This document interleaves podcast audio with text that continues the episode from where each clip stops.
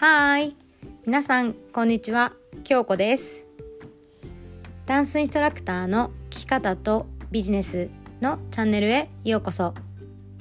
こちらのチャンネルでは、すでにダンスインストラクターをされている方、またはこれからダンスインストラクターになりたい方、そして今後の将来のためにどのように生活やビジネスをしていくか、皆さんの可能性にフォーカスしてモチベーションアップにつながるような内容をテーマに配信をしていきます。それではこのチャンネルが少しでも皆さんのお役に立ちますようにエピソードへどうぞ。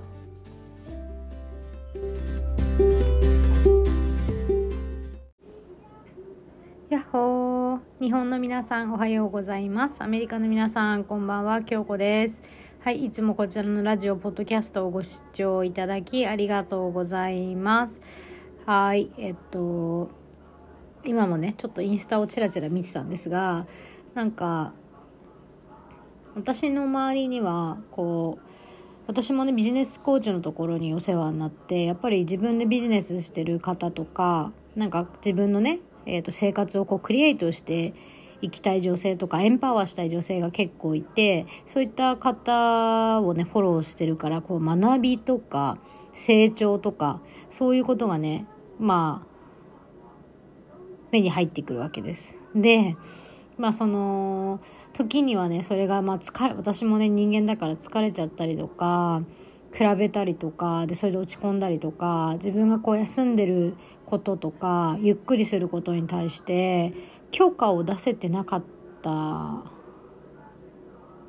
んですね正直。でこれはあの今に始まったことじゃなくって何か自分がこうやるのが好きなのもあっていっぱい私やってるから なんだけどなんか本当に休むとかねあの疲れた時は疲れたって言うとか些細なことなんだけどそれをね口に出したりだとかそれをあの快く自分にこう OK 出してあげてあの許可してあげてっていうのを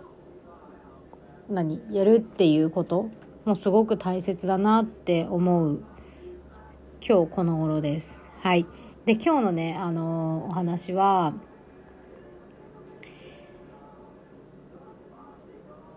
私がまああのダンサー時代にねこう SNS に自分のことをこうあまり上げたくないとかあとはその上げたくないっていうのはダンスのこととかあのこういうイベントやったよとかそういう何かやった時にはね投稿とかしてたんだけどもっとその内側の話とかをあまりしたくないとかね。例えば横並びの先生たちとそういう話をしてるんだけど SNS にこう上げないとか。でっていうのもやっぱりその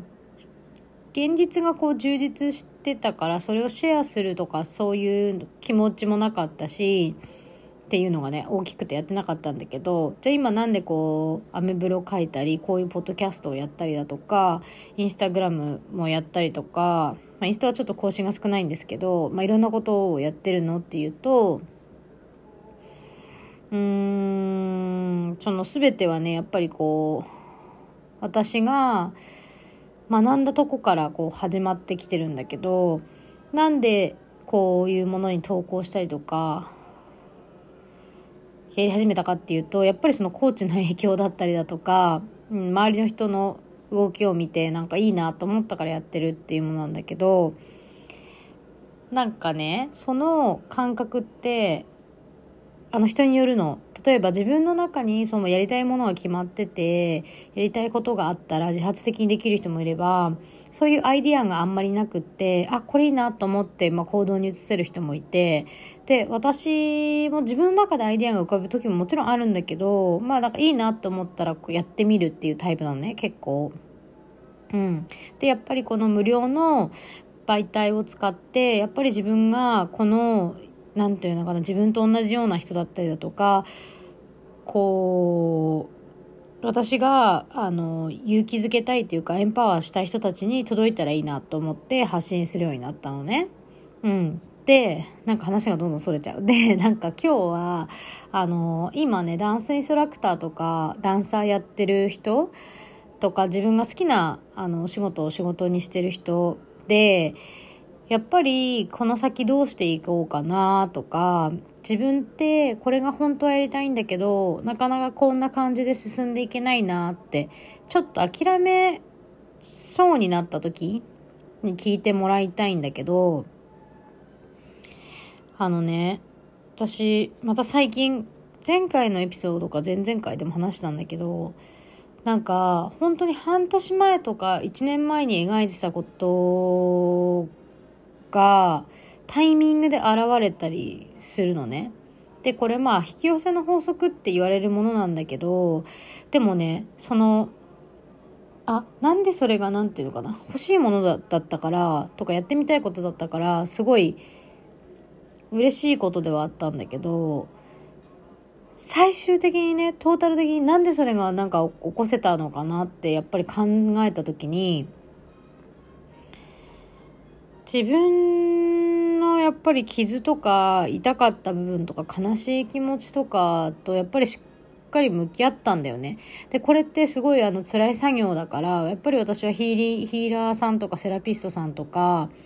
あのそういう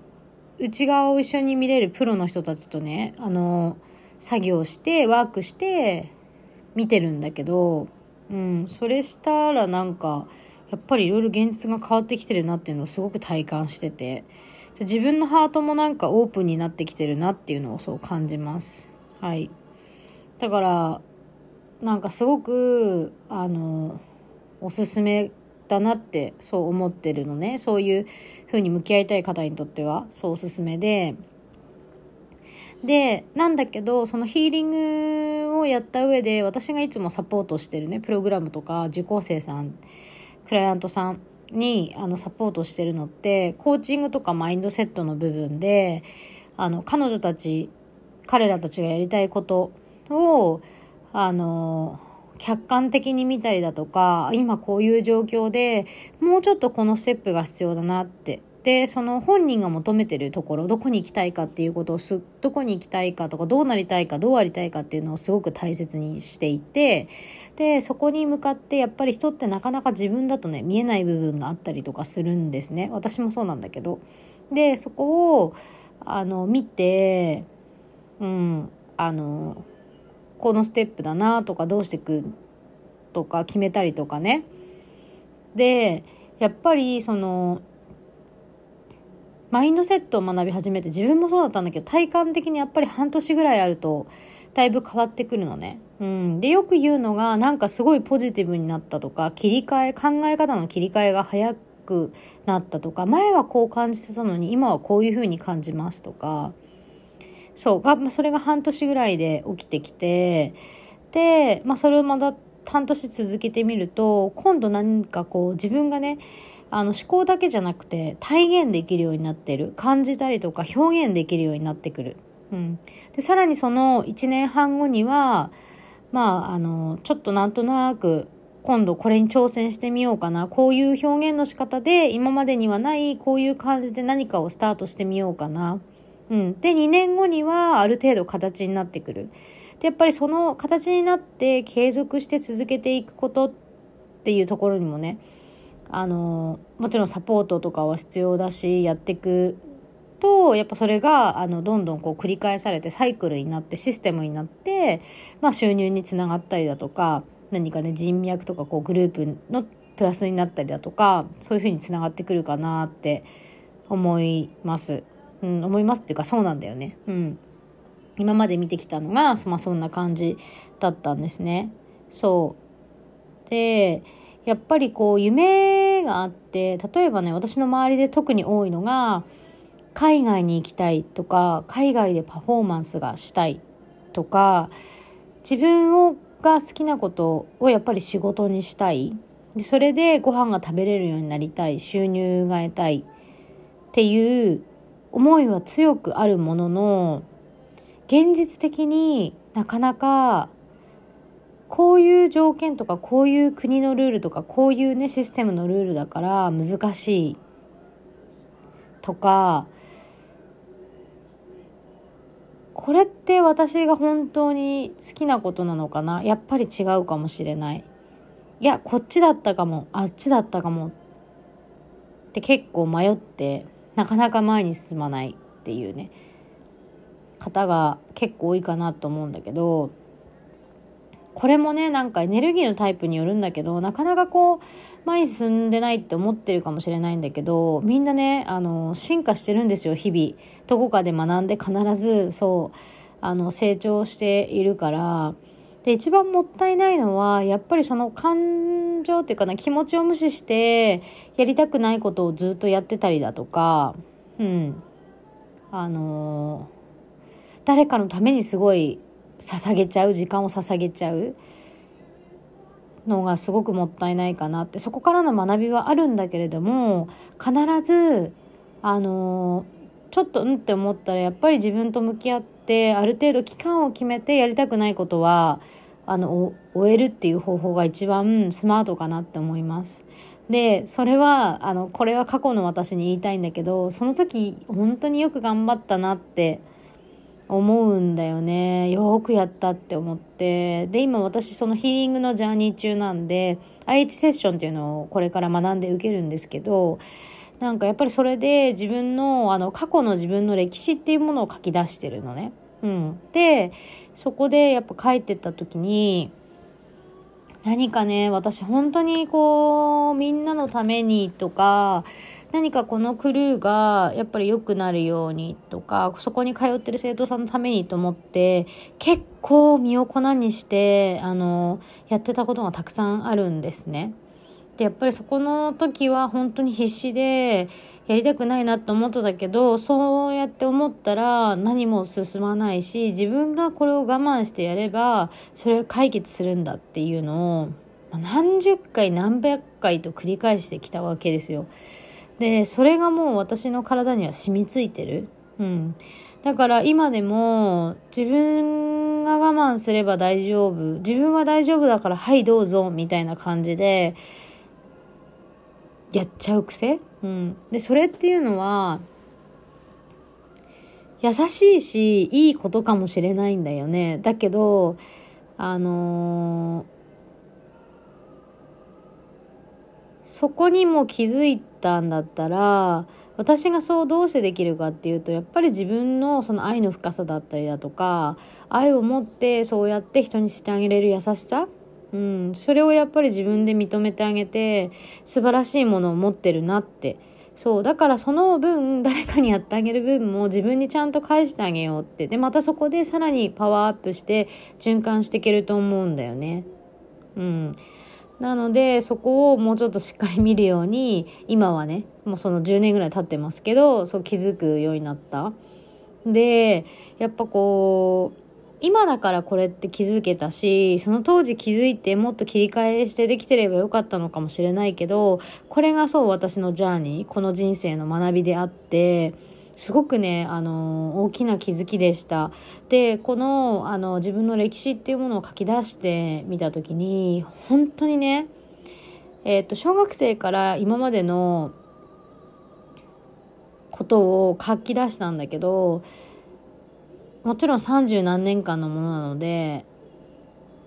とにかく時間がかかりました。で、私は3回にわたって書いたんだけど、毎回大泣きで、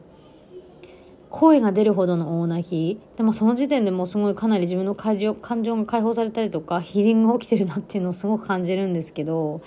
うんすごい気づきでしたなのでまあこのねポッドキャストねラジオを聴いている方でなんか自分のその歴史みたいなものをね書き出したことがなくて自分にとってのそのターニングポイントというか自分にとってのその大きななんだろうなビッグイベント人生のビッグイベントを書き出してみて振り返ってみるっていうのもすごくねあの面白いんじゃないかなと思います。はい。で、ここを書き出した先は私はこれから学ぶことなので、またね、あの、その学びは、えっ、ー、と、今ね、受けてくださってる受講生さんとか、まあ、クライアントさんの方にはね、シェアしていこうかなと思うんですけど、もちろん、ポッドキャスト、ラジオの方でもね、はい、あの、お話できるところはしていきたいと思います。はい。まあ、えっと、伝えたかったことは、うん、何かこう、やりたい、こうしたい、ああなりたいと思ってんだけど、なかなか進まない、うん、時って、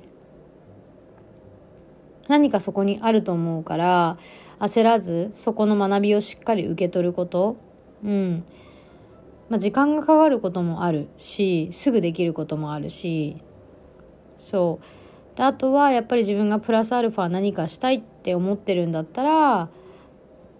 うん。こう自分だけ悩まないで何かそれを提供してる人とかねその専門の人とかに頼るっていうのをおすすめします。はい、でそのやっぱりこう何でもそうなんだけど今多いのがほらインスタで集客とかあの何かで集客とかこういう風にできますとかブログとか何でも YouTube とかそうなんだけどプロとかダンスもそうだけどダンサー上を見れば上を見ただけいるし下を見れば下だけねいるしインストラクターのレベルもそうだったり集客の仕方とか集、ね、人数とかもそうだけどやっぱりあの自分のねこう器の大きさでそれって結構その今得れることとか例えばねその10人しかインストラクターで言ったら10人しか見れるスキルがないのにそこに30人入れたところでそれは継続できないし逆に言ったら30人本当は入れれるはずなのに10人しか見れないっていうかそういう状況の場合もっと何かできることが必ずある。そうだから自分のあの身の丈にあったって言ったらだけど身の丈にあったっていうとなんかこう小さくしてるみたいな感じなんだけどそうじゃなくってまずはそこから身につけること、うん、そしてまあその先にあのもっとこうするああするっていうのがね見えてくるのでそことかもビジョンマップとか自分のねこれからこうするっていうそのなんかビジョンを書き出してそれを、えっと、毎月毎月ね見返して目標を追っていくっていうものも必要で逆を言えばあ逆を言えばっていうかそれもプラスアルファ逆にビジョンから逆算してやるっていう方法もあってそれが両方必要です。はい。まあ、ちょっと今日の お話はすごいいろいろ私の話も入ってるのでまとまりがないですがそうちょっとね配信っていうかこれをちょっとお話したかったので撮りました。はい。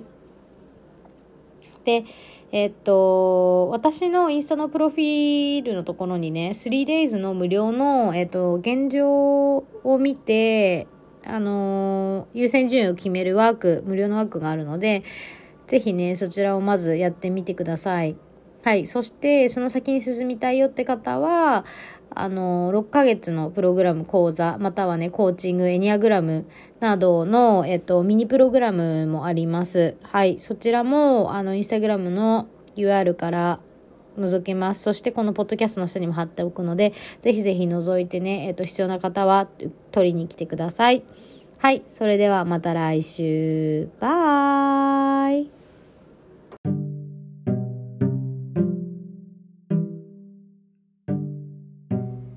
日もご視聴いただきありがとうございました。こちらのラジオがいいねと思ったら、いいねボタンと、またご感想、ご質問等あれば、メッセージもお待ちしております。それではまた次のエピソードでお会いしましょう。またねバイ